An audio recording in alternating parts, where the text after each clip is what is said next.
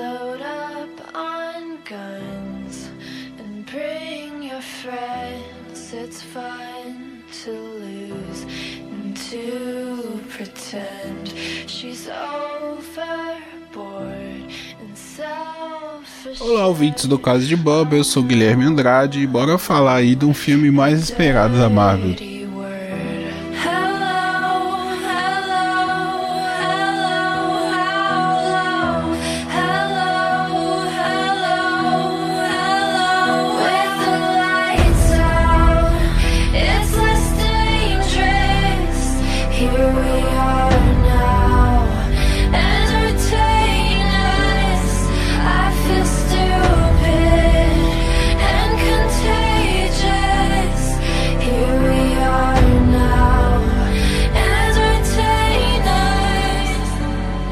Bom, pessoal, eu não assisti hoje, mas eu assisti ontem o Viúva Negra, filme da, da Marvel, né, que tá disponível aí no Disney+, e eu acho que tá disponível também em alguns cinemas, não sei, que ele fez uma bilheteria aí.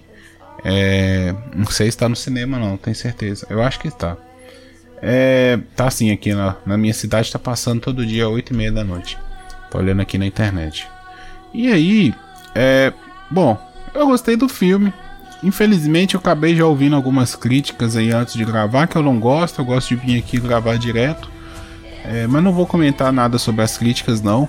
Mas eu gostei do filme, me agradou. É o gênero, a ação de, de espião assim não é o meu forte.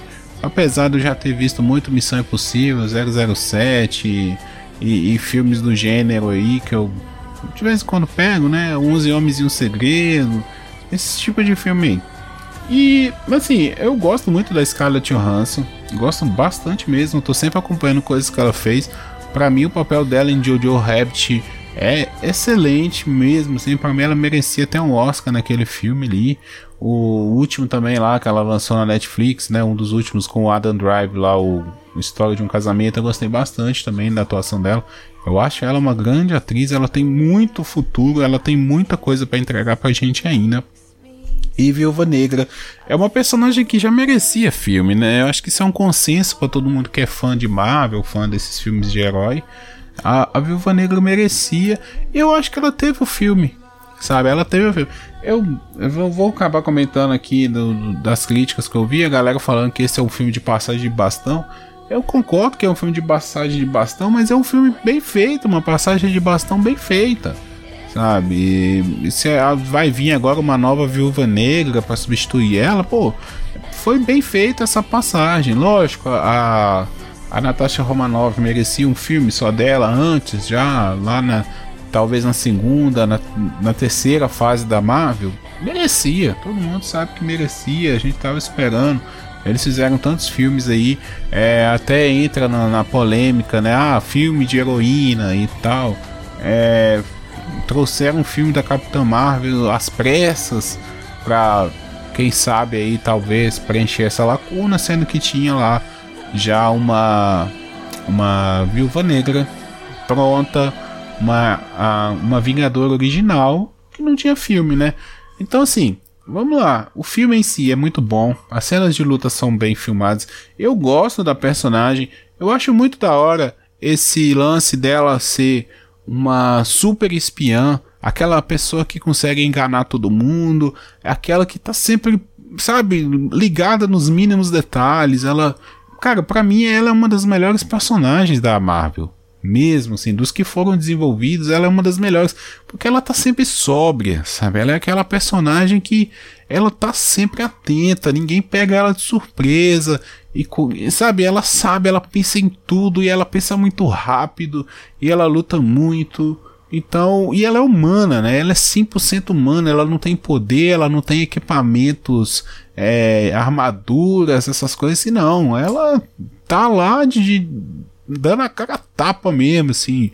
Ela talvez seja a humana mais foda do, do universo da Marvel ali, né? Porque, sei lá, o, ah, o Capitão, o Homem de Ferro também é humano. Pô, mas aqueles poderzinhos dele lá do, da armadura não deixa ele como humano, né?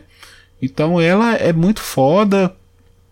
Eu gostei, gostei mesmo do, do filme como foi desenvolvido, o lance da família ali, pra mim me pegou, sabe? Me pegou aquele lance. O lance da irmã mais nova também me pegou bastante. Eu comprei aquela ideia, sabe? Eu fiquei emocionado em algumas partes do filme.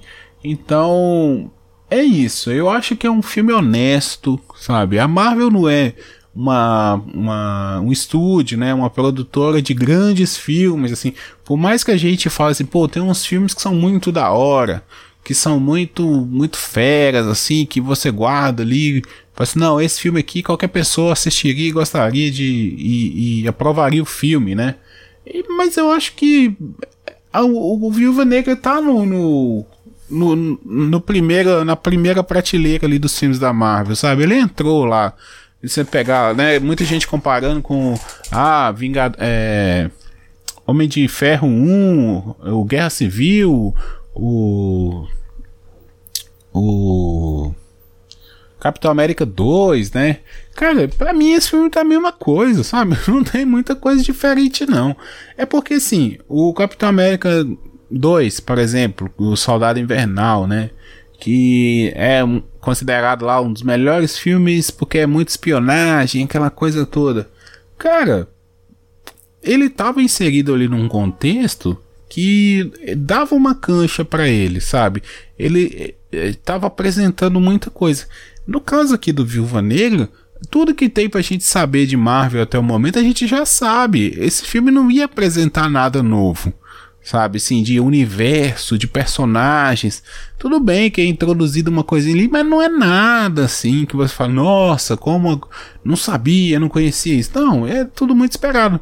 Então, se esse filme fosse lançado antes, apresentando lá o, a sala vermelha, é, sabe, toda aquela. Talvez a gente, pô, isso aqui vai abrir margem para não sei o que, vai entrar, introduzir tal ramo agora, vai abrir uma nova vertente ali no universo. Coisa que foi feito, né, por exemplo, no Capitão América 2.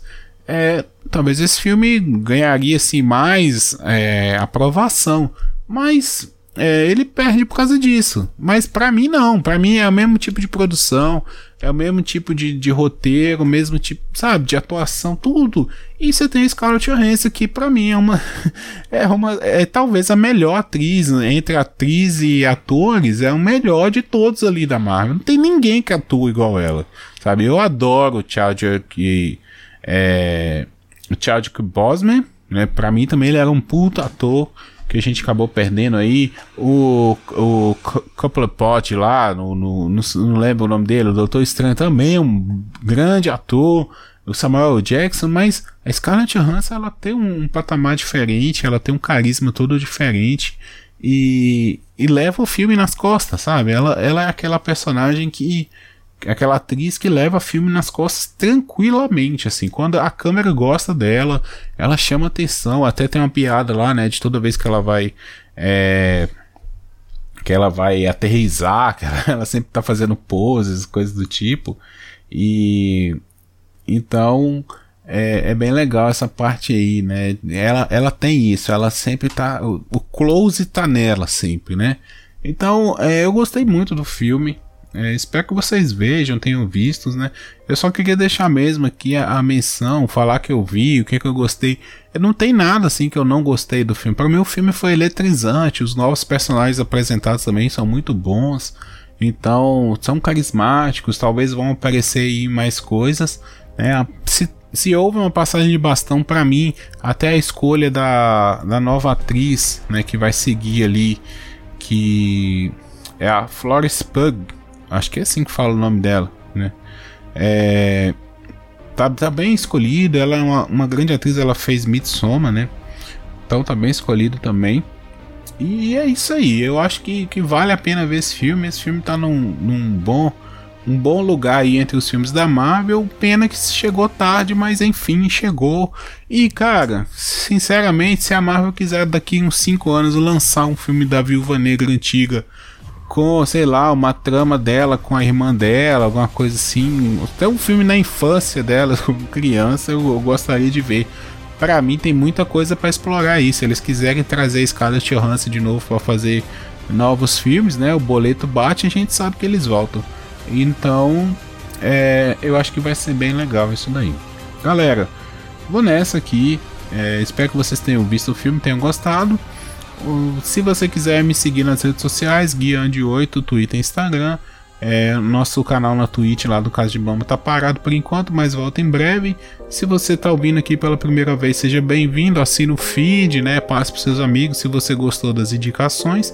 E eu volto com novos quadros em breve. Um abraço, tchau, tchau.